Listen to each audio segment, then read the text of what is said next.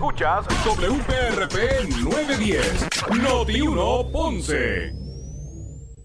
Noti 1 no se solidariza necesariamente con las expresiones vertidas en el siguiente programa. Ponce en Caliente es presentado por Muebles por Menos. Son las 12 del mediodía en Ponce y todo el área sur. Todo el área sur. Y la temperatura sigue subiendo. Luis José Moura ya está listo para discutir y analizar los temas del momento con los protagonistas de la noticia.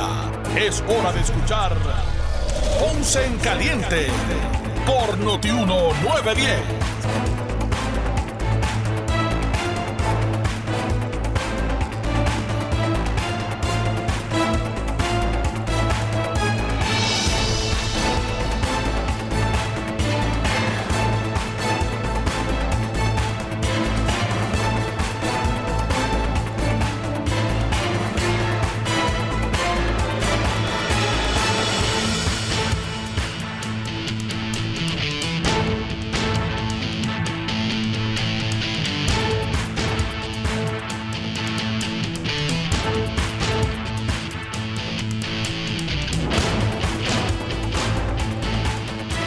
Ponce en Caliente es presentado por Muebles por Menos. Son las 12 del mediodía en Ponce y todo. Bueno, estamos de eh, bueno, estamos ya, ¿verdad? Buenas tardes a todos. Buenas tardes a todos y bienvenidos. Ya iba a decir de regreso, ¿verdad? Es como que no nos hubiésemos despegado del viernes, del viernes para acá. Así que gracias a todos y bienvenidos a esta nueva edición del programa Ponce en Caliente. Yo soy Luis José Moura como de costumbre, de lunes a viernes, por aquí por Noti1, analizando los temas de interés general en Puerto Rico, siempre relacionando los mismos con nuestra región. Así que bienvenidos todos a este espacio de Ponce en Caliente. Hoy es lunes 7 de julio del año 2021. Gracias a todos los que nos escuchan a esta hora y están almorzando, todos los que están almorzando en este momento. Buen provecho eh, para los que están almorzando y los que se disponen así a hacerlo. Así que gracias a todos por acompañarnos. Definitivamente lo que ha sido eh, el inicio de la responsabilidad de la distribución y transmisión de la energía en Puerto Rico por parte de Luma Energy ha sido el tema del momento. Todos hablan sobre esta situación, hay muchas historias de eh, y quejas de eh, interrupción de servicio en muchas zonas de Puerto Rico, lo que ha puesto eh, a la isla a mirar hacia la empresa. Tendrá la capacidad para poder encargarse de la distribución y la eh, de la distribución y la y de la transmisión de la energía eléctrica en Puerto Rico Luma Energy. Esto es parte simplemente de verdad de ese eh, de esa transición a, tomar control. Vamos a hablar con el alcalde de San, eh, San Sebastián, me refiero al alcalde Javier Jiménez, eh, de la ciudad de San Sebastián. Saludos, alcalde, buen día. Saludos, Mora, y saludos a todos los que nos escuchan ya en la tarde de hoy. Claro que sí, gracias a usted por acompañarnos. Pude ver un video suyo que usted colgó en sus redes sociales, en Facebook específicamente, hablando sobre el asunto de la interrupción de servicio en San Sebastián, de servicio eléctrico, sus, críticas a, Luma Energy y, bueno, los planes que usted pues allí dio a revelar de que se dispone a hacer. Cuénteme un poquito de eso y, y, qué es lo que ha pasado con las ordenanzas que usted allí dijo que iba a realizar, de qué es lo que se tratan. Háblanos un poco de esto. Mira, básicamente nosotros tuvimos una mala experiencia este fin de semana como pueblo, en el sentido de que el viernes pasado a horas de la noche eh, hubo una interrupción del servicio eléctrico en varios barrios y sectores de nuestro pueblo de San Sebastián. Eh, en esa ocasión quedaron sin energía eléctrica sobre mil abonados en San Sebastián, incluyendo y específicamente los barrios de Oyamala y Bonito eh, y Cibao. inmediatamente pues nosotros comenzamos a hacer gestiones porque tú sabes que había eh, un sistema de, de, cuadros de servicio donde Luma establecía que había que llevar las, quejas, las quejas y ahí se iban a, canalizar.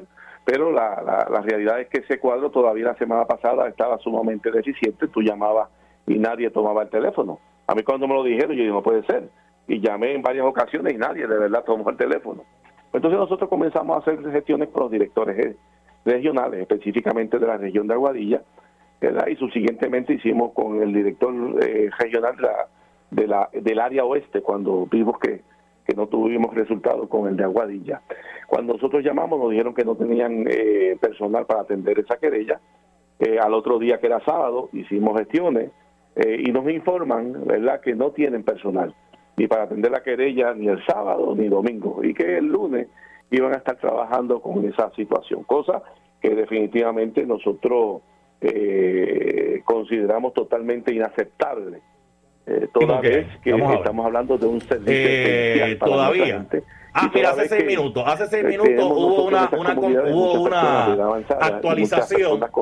Y en esta actualización, ah, espérate. Pero, ahora, ahora aparece. Sí, sí. Ahora, ahora mismo aparece Fuerza Popular, el partido de Keiko, Keiko Fujimori, con 8.358, 888 para un 50.014. Y Partido Político Nacional de Perú Libre, que es el de Pedro Castillo aparece ahora mismo con 8.300, estoy hablando de millones ahí, eh, 8 millones 354 mil 217 para un 49.966. Eh, estos son los resultados bajados a las de que todo esté en orden y 48. Vamos para encima, de que eh, eso, eso es entendible, pero mira, usted me dice eso. Ah, espérate, déjame chequear a ver cuánto, eh, que no cuántas hay unidades ya, ya contabilizaron aquí. Que, las, que la aceptan, eh, no, que no, no hay el personal Ahora mismo acaba de concluir el programa Ah, sí, sí, sí, sí me, sí da el dato. Eh, eh, pelota dura. Actas procesadas 93.57%. Actas contabilizadas 92.140%. diga que no hay personal eh, para según la actualización que hay. La, la, las Oiga, pero no solamente pues, en Perú había elecciones calientes, en México también hay unas elecciones que están bien interesantes,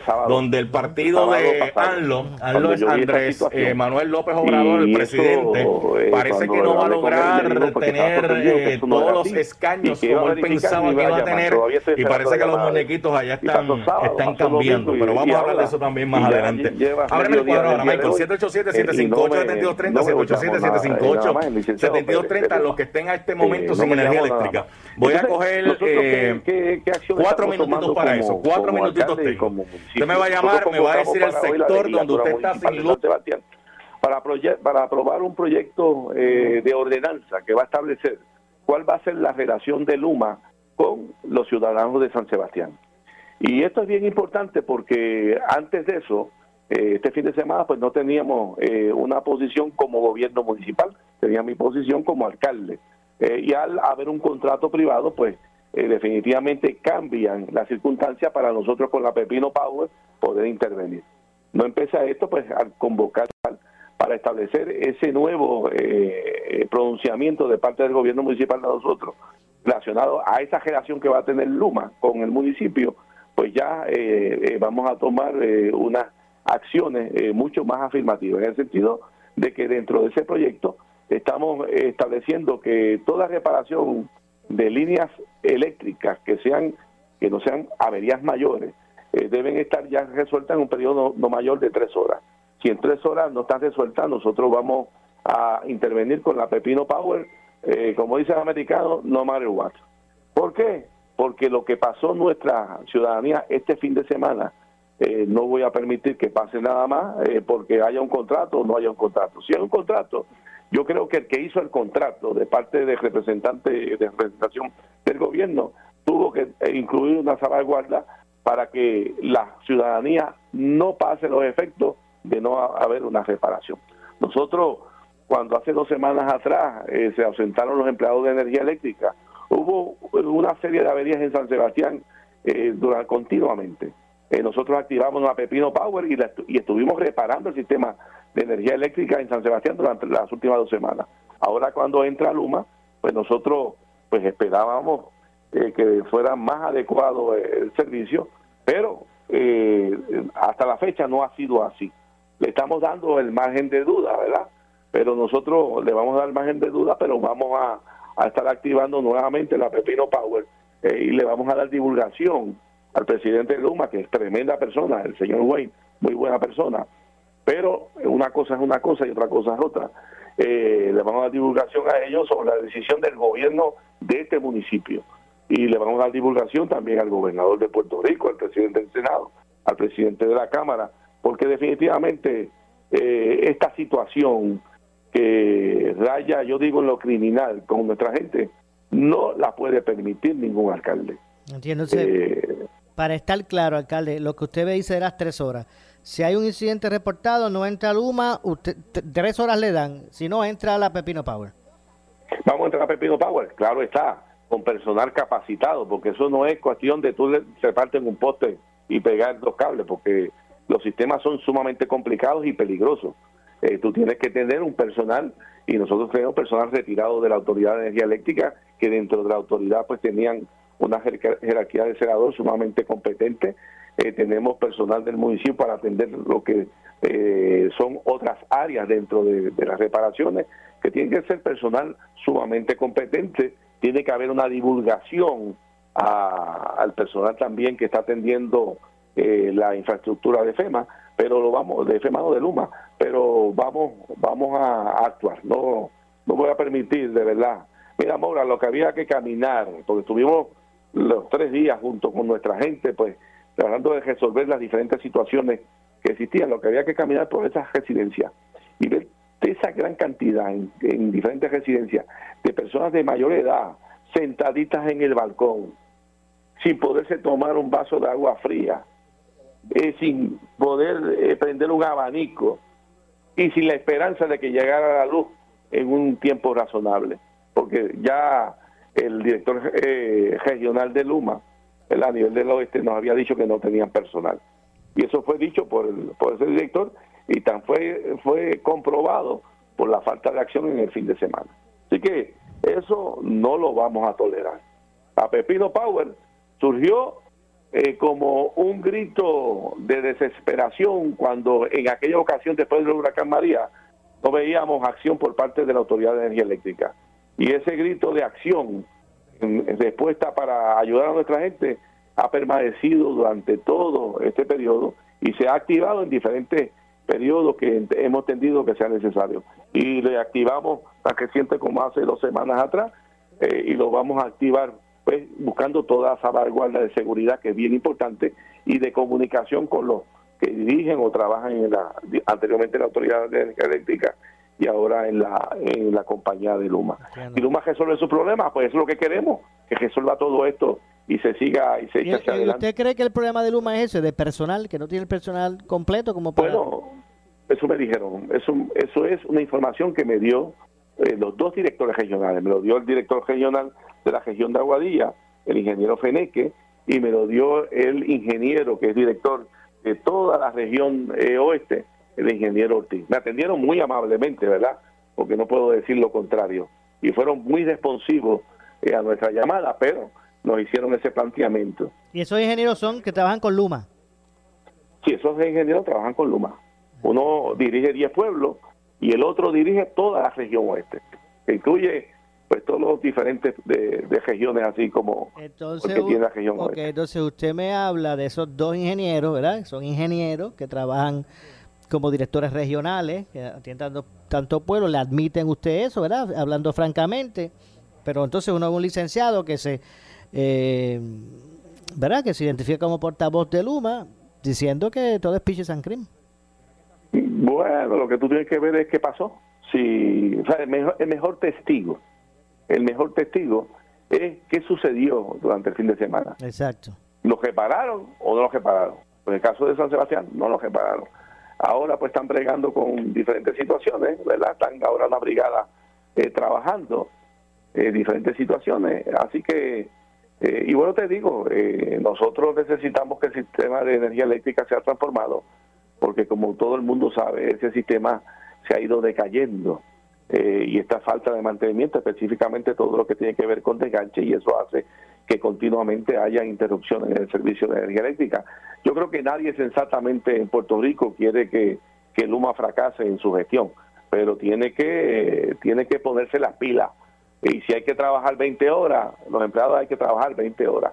Así trabajamos aquí en Puerto Rico y así es el servicio que necesita nuestra gente. Bueno, y, para el huracán lo, lo, demostraron. Para el huracán demostraron que trabajaron horas cuando había que hacerlo.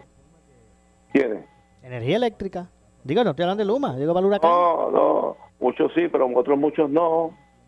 Muchos sí, pero otros muchos no. Si hubieran sido tan eficientes, la Pepino Power nunca hubiera surgido. Y surgió la Pepino Power y hubo otros alcaldes que también tuvieron sus iniciativas. Si hubiera sido bien eficiente, yo te garantizo de que no. hubo hubo unas situaciones muy lamentables. O sea que... Hubo una deja, y hubo una deja de... Hubo muchos empleados que daban el mil por ciento, claro que sí. Y hubo muchos empleados eh, que lo cogieron bien suave, bien suave, bien suave. O sea que triste es el caso para el pueblo de Puerto Rico, porque ni con energía eléctrica ni con Luma. Bueno, hasta la fecha eh, es la, lo que tenemos, hasta la fecha. Vamos a ver qué pasa y vamos a ver cómo el gobierno interviene, porque aquí tiene que haber un contrato y dentro de ese contrato eh, yo no puedo eh, eh, percibir el que no hayan incluido una cláusula de tiempo que tiene una compañía privada para resolver un problema. si, si no lo hicieron, esas personas que negociaron ese contrato, pues definitivamente tienen que llamarse para que sean responsivos ¿Por qué no hicieron eso? Porque eso es básico. Ah, no es que tú tengas que reparar, es que tú tienes que tener un término para reparar. Y mucho más, Moura, y mucho más cuando se, se trata de un sistema o de un servicio esencial como es la energía eléctrica. Nosotros, para que tú tengas una idea, nosotros tuvimos por alrededor de dos semanas eh, con un problema de voltaje en San Sebastián. No corrían ninguno de los sistemas de bombeo, se afectaron todos los servicios de agua también, Así que el sistema de energía eléctrica es algo tan esencial para la vida de, cualquier eh, puertorriqueño, de cualquier residente en nuestro territorio, que definitivamente no nos podemos dar el lujo de que reparen cuando puedan, si pueden y cuando quieran. Así que eh, aquí en Pepino no lo vamos a hacer y yo sé que muchos alcaldes no van a permitir, eh, utilizando, como le digo, no todo el mundo puede venir y ponerse y conectar porque eso tiene su complejidad y cada cual tiene que ser responsable en ese sentido.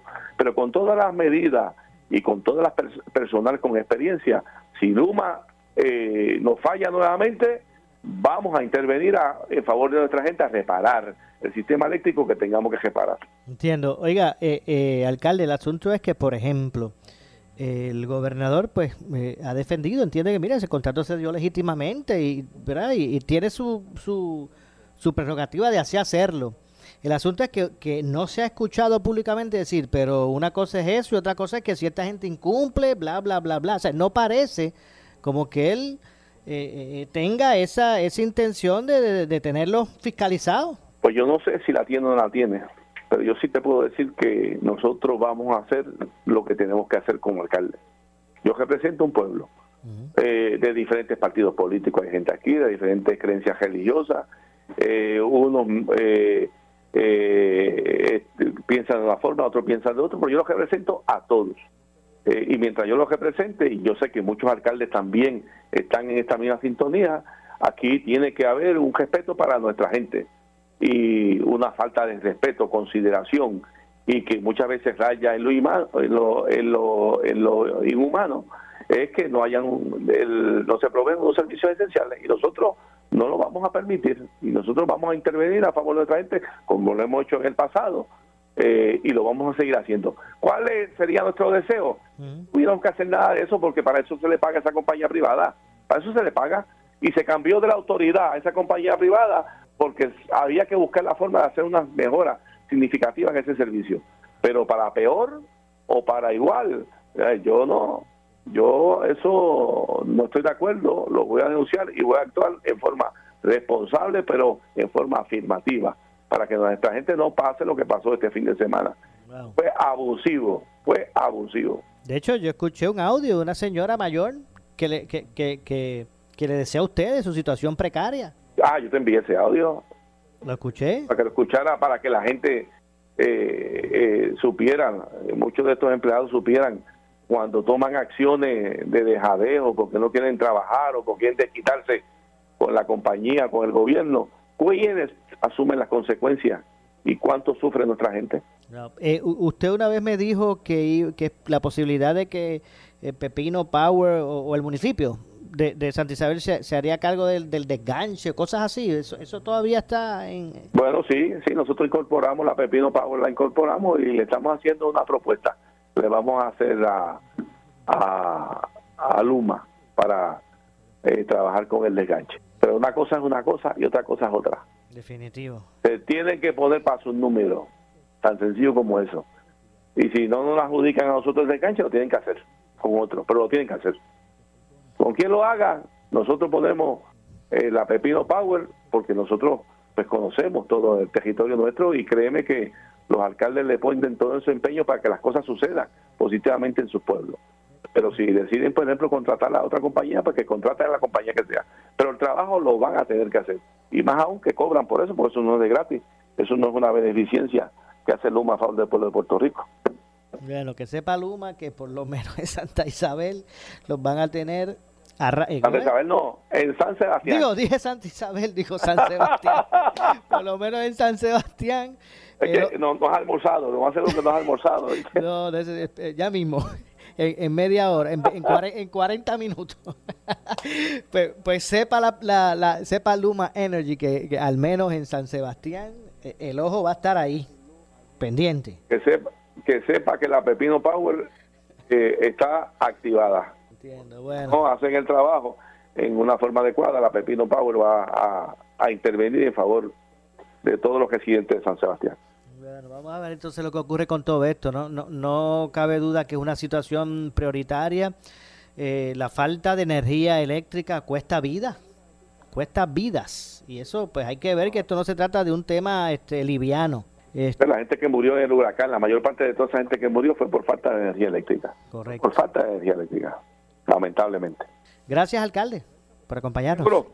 buen día, buen día y buen provecho a los que están almorzando. Igualmente, igualmente. Gracias, alcalde. Gracias al alcalde de San Sebastián, Javier Jiménez. Así que como escucharon, el alcalde no está muy contento, como ustedes acaban de escuchar, con lo que pasó su municipio, el de San Sebastián, el fin de semana, tras eh, las interrupciones de servicios eh, por varios días. Eh, ustedes escucharon que él asegura que dos directores regionales de Luma le dijeron que no tenían el personal para atender la situación eh, y el hecho de que aún no hayan resuelto ese asunto en San Sebastián de volver a, levantar el sistema para, para los abonados, abonados que están allí sin servicio, pues obviamente sustenta lo que dice lo que dicen esos directores regionales. Así que aparenta que el problema es ese eh, y Luma pues debe, debe eh,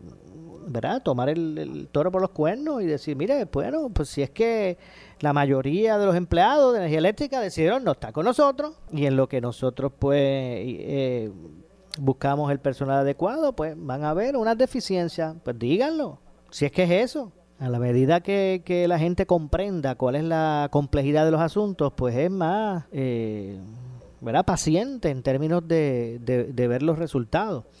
Eh, y el gobernador, pues, que, que, que, esté atento con relación a eso. Ya eh, debe haberse levantado, me imagino yo, en Fortaleza, una, una bandera roja de que, pero espérate, esto, los primeros días que están ellos, aquí hay una situación que puede ser causada no necesariamente, yo, puede ser esto causado no necesariamente por eh, razón de, de, Luma.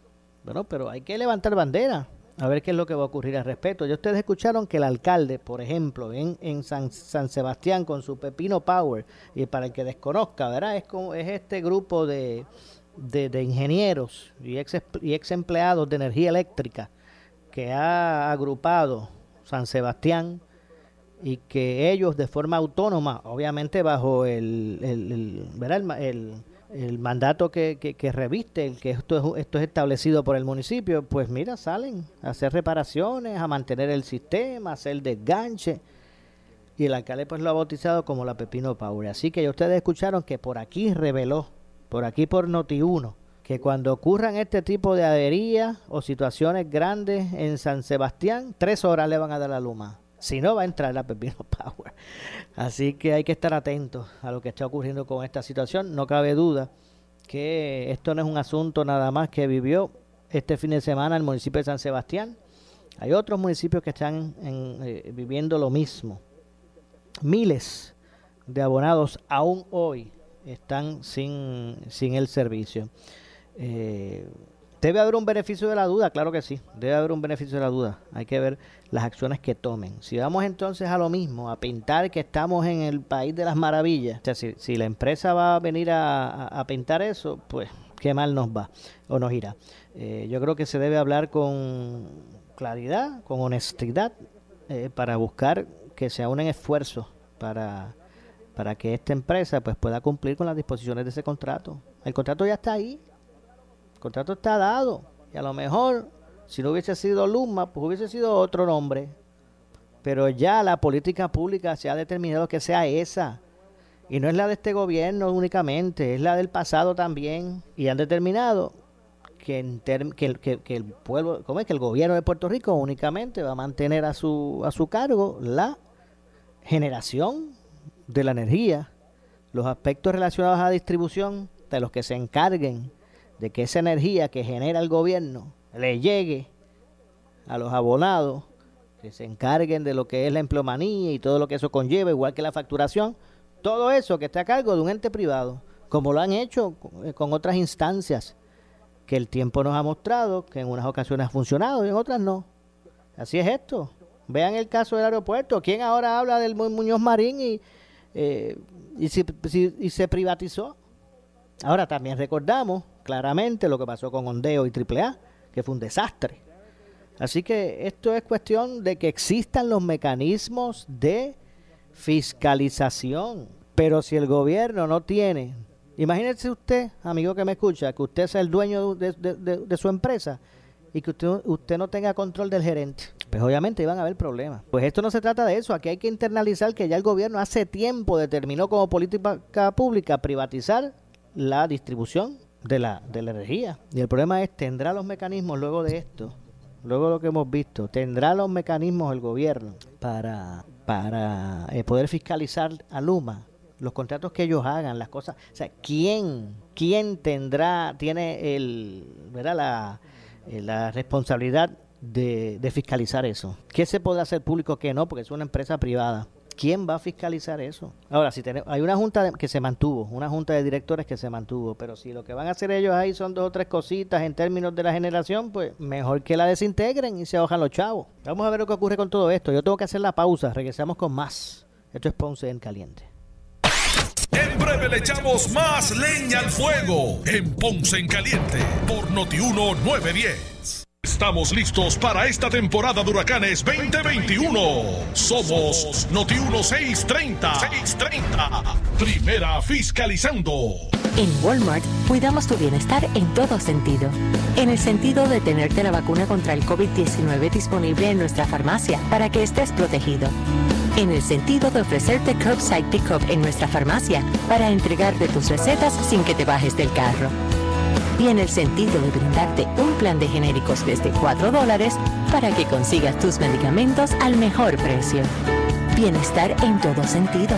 Consíguelo en Walmart buscas? Muebles en seres o matrices. Muebles por menos lo tiene. Sin necesidad de crédito y con pagos mensuales bajísimos. Una gran cantidad de mercancía lista para entrega inmediata. Gabinetes en PVC, alacenas y barras para que tu cocina se vea nítida. Además, salas, cuartos y comedores. A precios que le gustan a tu bolsillo. Échale un vistazo a lo nuevo. En Muebles por menos. Salinas Villalba y Ponce. Carretera 14 frente al cementerio. Visita su página de internet por su calidad de servicio, por su conveniente horario. Así es el Laboratorio Clínico Profesional Emanuel, siempre brindándote un servicio de excelencia con tecnología precisa y avanzada para un resultado confiable. Un laboratorio completo. Y los resultados los recibo rápido y hasta por email. Con servicio a industrias y también a domicilio. Haz de Laboratorio Clínico Profesional Emanuel tu laboratorio de confianza. Ese es el mío. Y el mío también. En Juana Díaz, llámenos al 260-5504 o al 580-0080.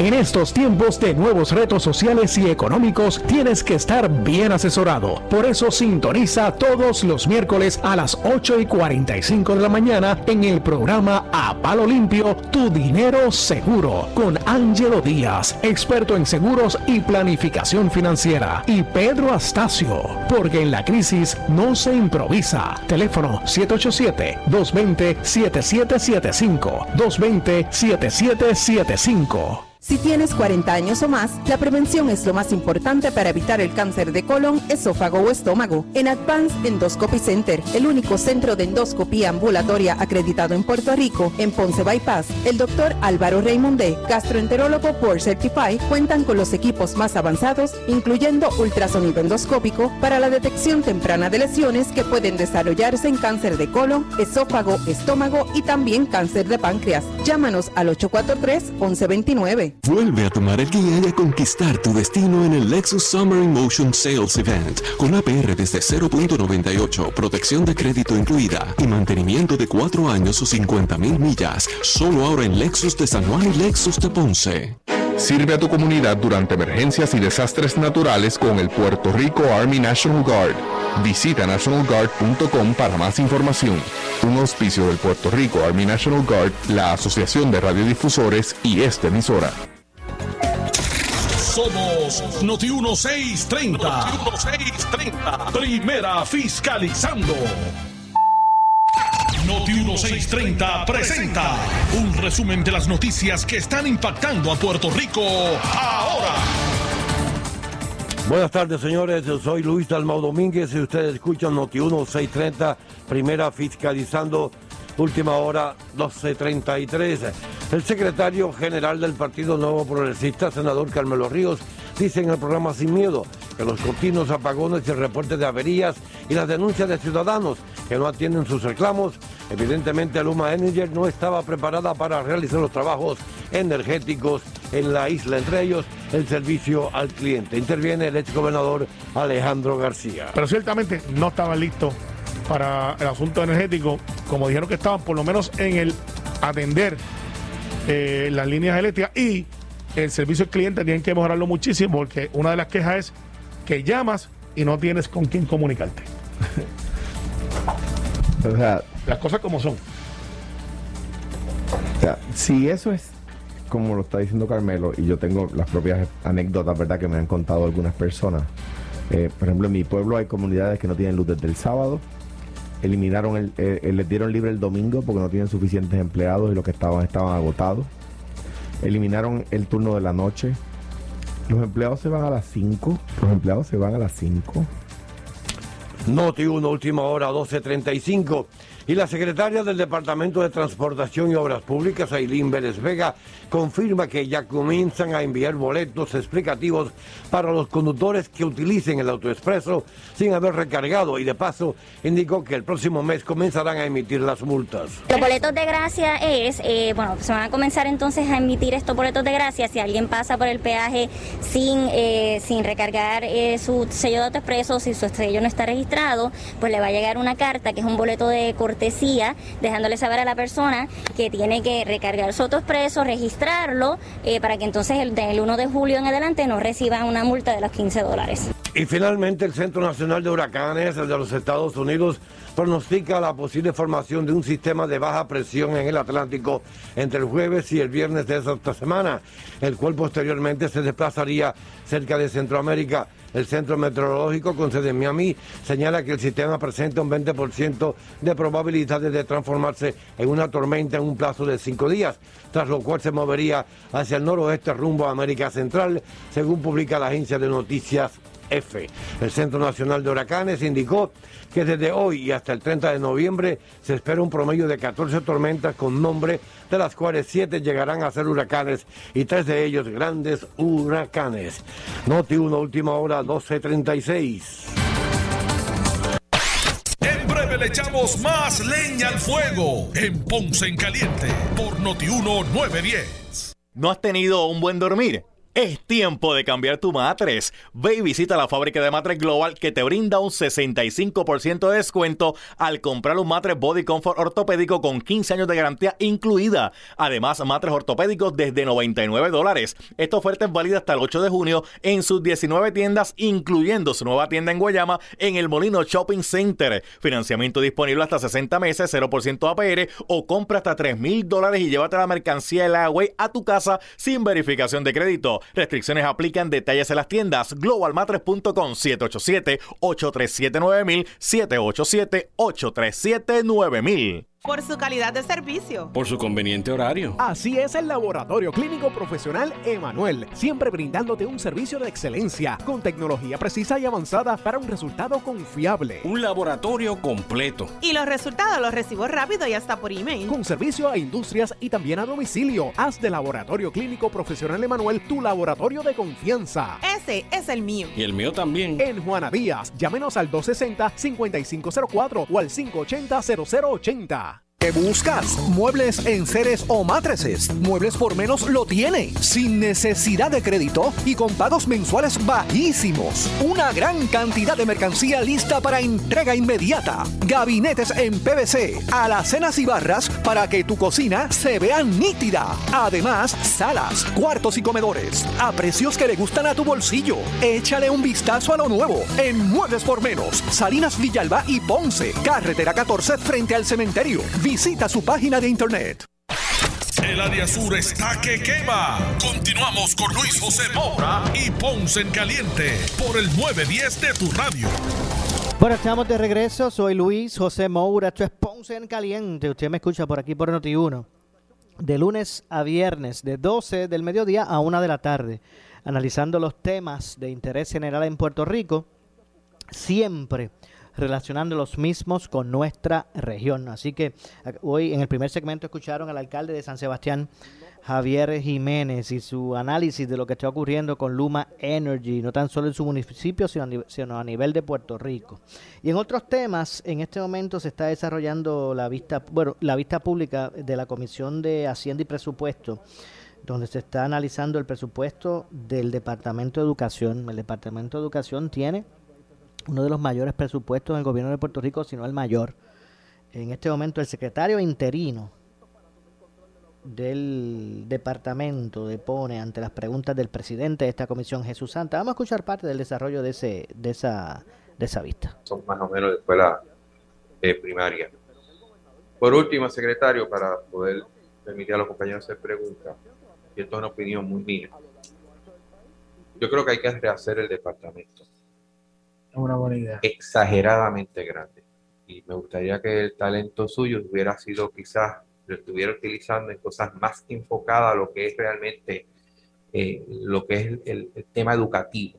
O sea, yo no lo veo usted bregando con almuerzo, yo no lo veo usted bregando quizás con, bueno, participando indirectamente quizás con la cuestión de la construcción o mejora de las escuelas. O sea, hay muchas cosas que usted tiene en responsabilidad que complican el trabajo suyo y el de que estaba, el de que estaba y de que venga.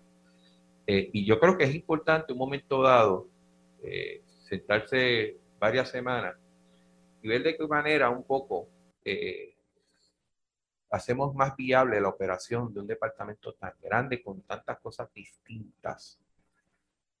yo creo que parte de, la mejora que puede tener la educación pública, yo creo que es una es esa, y eso es una opinión muy mía.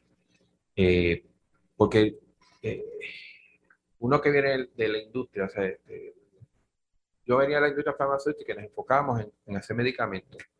El patio lo hacía otro, la seguridad lo hacía otro. O sea, eh, y uno se enfocaba en hacer lo que realmente uno está indicado a hacer. yo lo veo de esa manera, eh, le traigo esa reflexión y comparto su visión. Y aunque tengo otras preguntitas, por diferencia, porque si no, voy a dos horas más y yo creo que no es justo para el resto de los compañeros puedan hacer sus preguntas. Muchas gracias. Quisiera, antes de pasar a, otro de los turnos, cumplir ¿verdad? con el dato que me pidió el senador Zaragoza en torno a las tasas de deserción por región educativa. Arecibo está con un 5.22%, Bayamón con un 4.55%, Caguas con un 4%, Humacao con un 3.99%, Mayagüez con un 3.68%, Ponce con un 5.06% y San Juan, que es la mayor, con un 6.44%. ¿Cómo el promedio da 14? Sí, no, es 4.72 el promedio. Lo, que sucede también con ese tipo de, datos es que el, el, doctor Guillermo López, eh, en el caso del porciento de 14 es el que tiende a utilizarse más incluso eh, para discusión con, con, el, con, el, público, ¿verdad? Y, y, es más enfocado en un corte de noveno a décimo grado. En este caso, esos datos se hace un... Eh, se, se hacen, esos datos están más enfocados en, en el dato que tiene las regiones por todos los grados. Por eso el por ciento puede verse distinto. Ah, y al incluir todos los grados se diluye. Claro, matemáticamente. Cuando, cuando, cuando lo vemos por todos los grados, en realidad el porcentaje, el, servidor lo, puede compartir, lo tiene, es, un 4 punto algo, ¿verdad? Cuando se ve por todos los grados. El 14 punto... Sí, 4.72. El 14.97 es solamente escuela superior. ¿verdad? Cuando uno mira, ¿verdad? Ese peso que es donde está realmente. Pero cuando lo comparo con toda la población estudiantil es un 4.72%. Ok, gracias. Ahora el turno de preguntas para el compañero eh, Rafael Bernabe. Sí, Adelante. muchas gracias, secretario. Como tenemos poco tiempo, tengo muchísimas preguntas, como todo el mundo, pero me voy a limitar a, a siete preguntas rápidas. Eh, algunas creo que se pueden contestar muy brevemente. Eh, el, el proyecto de la carrera magisterial como usted sabe, se creó para estimular y para compensar ¿verdad? A, los, a los maestros y maestras para que eh, avanzaran en su preparación académica. Eh, ese programa se congeló, eh, como el, honrar, ¿verdad? este programa se congeló como resultado de la, de la ley 3 del 2017. Esa ley expira este año. Mi primera pregunta es si en el presupuesto eh, que está contemplado para el Departamento de Educación incluye eh, la partida para volver a empezar a honrar eh, las aportaciones de la carrera magisterial. Es algo que preocupa muchísimo, evidentemente, a los maestros y maestras de Puerto Rico. Y, y creo, ¿verdad?, fielmente que debemos reactivarla cuanto antes. Creo que es un estímulo de mantener a nuestros maestros en el sistema, igualmente el fomentar el que se sigan, ¿verdad?, profesionalizando con técnicas modernas. Actualmente no está en el presupuesto. A su pregunta, no lo está.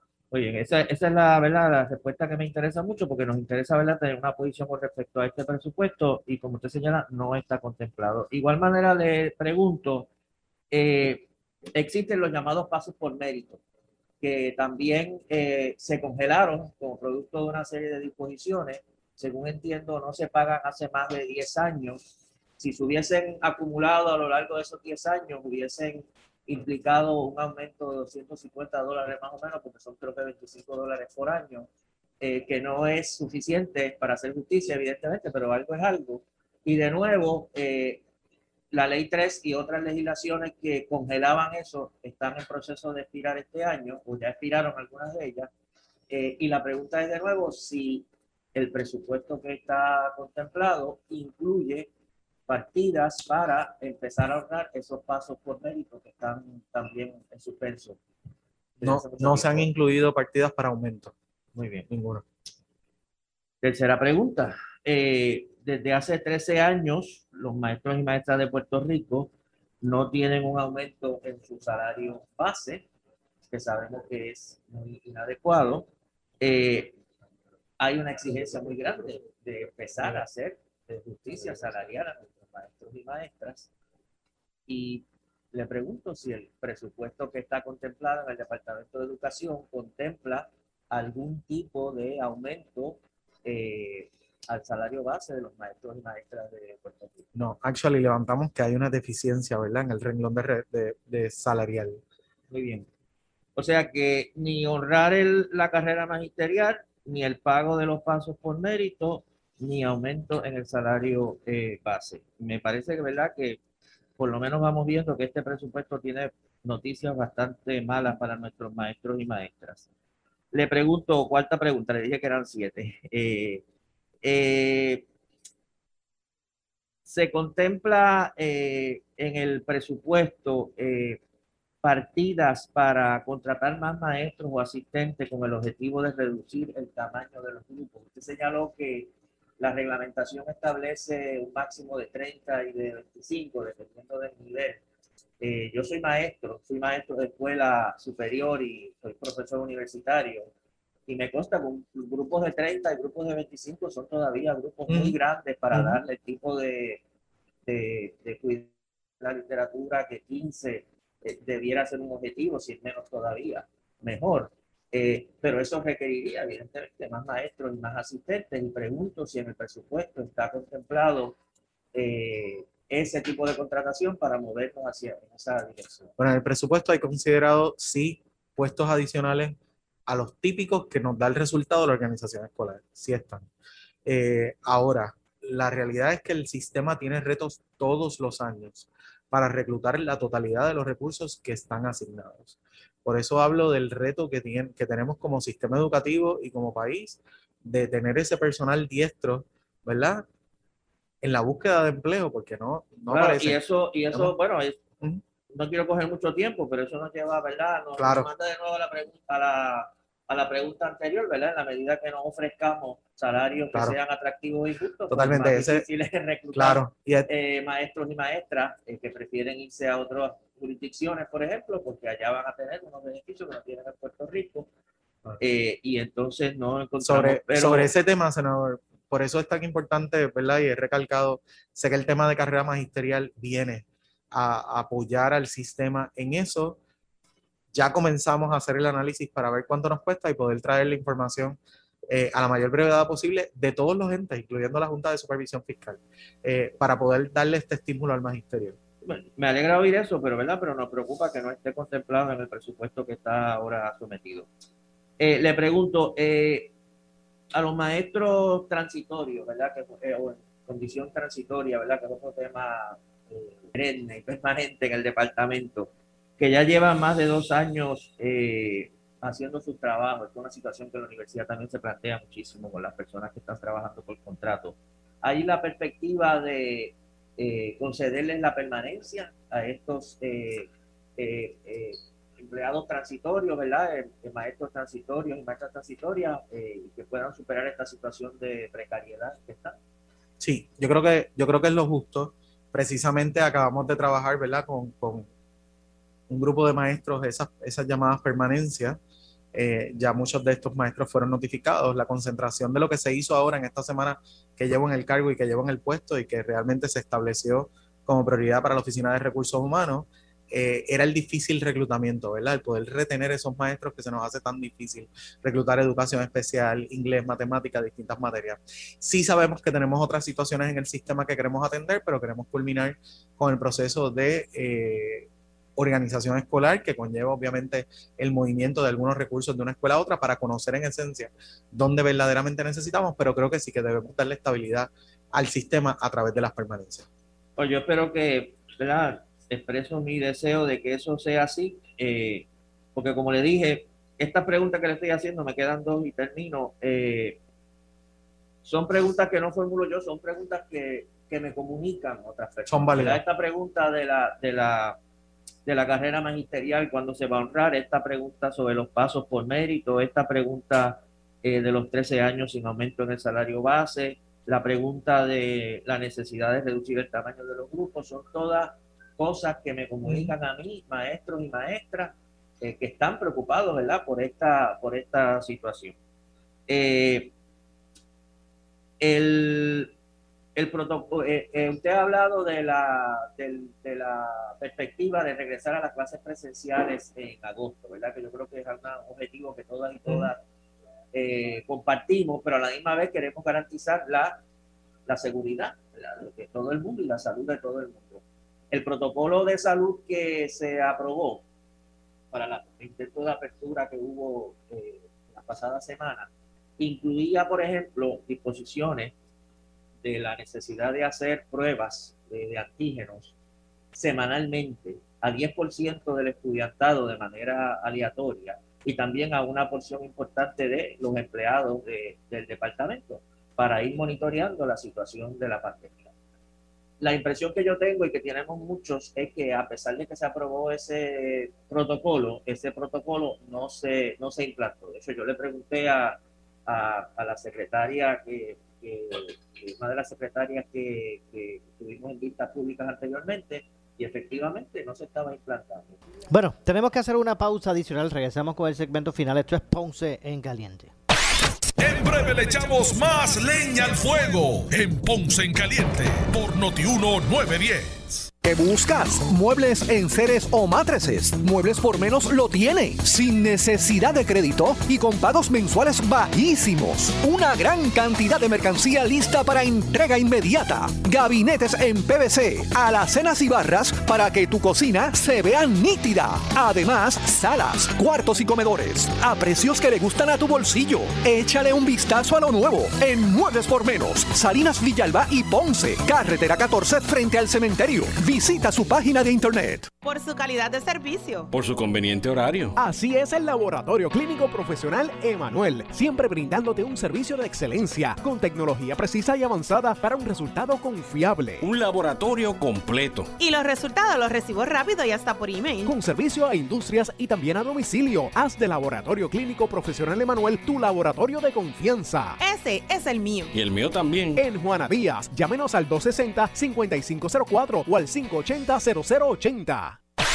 El área sur está que quema. Continuamos con Luis José Moura y Ponce en Caliente por el 910 de tu radio. Bueno, estamos de regreso ya en nuestro segmento final. Soy Luis José Moura. Esto es Ponce en Caliente. Vamos a escuchar en estos minutos que nos restan el cierre de esta, de esta vista pública de, presupuesto, eh, donde se evaluó el presupuesto del Departamento de Educación. Lo defiende obviamente el, el secretario interino. Así que vamos a escuchar planteando algo que era correcto. Última pregunta que le hago antes de que el antes. Eh, última pregunta, son muchas, pero en una, en una vista anterior que tuvimos con, el, con la autoridad de edificios públicos, nos señalaron que en Puerto Rico había de las 800 y tantas escuelas que hay en Puerto Rico, creo que dijeron, creo que el número fue 667 o 657, un número altísimo de escuelas que tienen el problema de la columna corta, eh, que a mí me, ¿verdad? Me, me, impactó mucho la, la el, el, el, alto, la alta proporción de las escuelas que tienen este problema. Eh, y se nos explicó que eh, dependiendo de la cantidad de columnas cortas que tuvieran las escuelas, algunas tienen 50 o 60 y otras tienen 300, ¿verdad? dependiendo de la escuela, pues más más o menos tiempo toma hacer los ajustes pertinentes.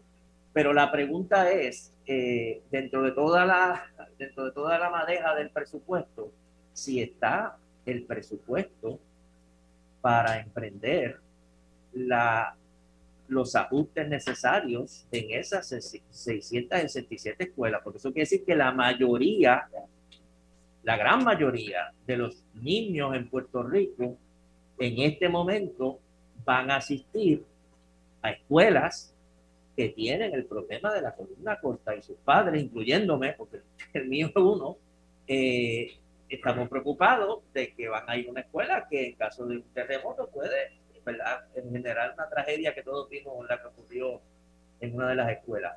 Eh, y entonces esto no es un problema que pueda, como dijo el presidente, seguir postergándose a, vamos a ver cómo en los próximos tres años lo solucionamos, porque el terremoto puede ser mañana esto tiene que ser algo urgente, presupuestarlo y hacerlo. Entonces, eh, ¿cuál es el estatus de eso dicho en dos o tres, en un minuto? Sí. Tenemos el presupuesto y lo, y lo estamos planeando y lo esperamos completar para tal año. ¿O eso no, no es así? Sí, estamos bastante encaminados. El número final es 684 de las, 800, de las 858 escuelas. Eh, básicamente lo que se ha hecho es eh, distribuir esas escuelas por lo que usted referenció, la cantidad o magnitud de columnas cortas y ciertas áreas de prioridad. Zona cero siendo un ejemplo, ¿verdad? Eh, ya se comenzaron los pliegos de subasta, eh, ya está bastante listo el de la zona cero y se han identificado los fondos, no del presupuesto, sino de una partida federal. Esperamos que esos trabajos van a comenzar en julio y pues va en la línea de julio la línea de tiempo va a variar drásticamente a medida de la magnitud y la cantidad de columnas cortas. que tenga la escuela. Eh, para que tenga una idea, el tiempo de construcción que se está dando una vez se adjudique y ya esté, esté listo para una escuela de 50 columnas es alrededor de 30 a 35 días lo que se le va a dar. Eh, pero obviamente tenemos que llegar a ese punto, la, en la línea de tiempo va a ir variando, pero para que tenga una perspectiva de lo que se va a dar como tiempo, ¿verdad? Para, para entregar el proyecto. Pero sí, está encaminado, tenemos el, la radiografía por primera vez de todas las escuelas de Puerto Rico, de cada edificio, cuántas columnas tiene y, y se está estructurando ¿verdad? los paquetes de subasta para poder optimizar la cantidad de escuelas que se van reforzando a medida que, que, que continúa.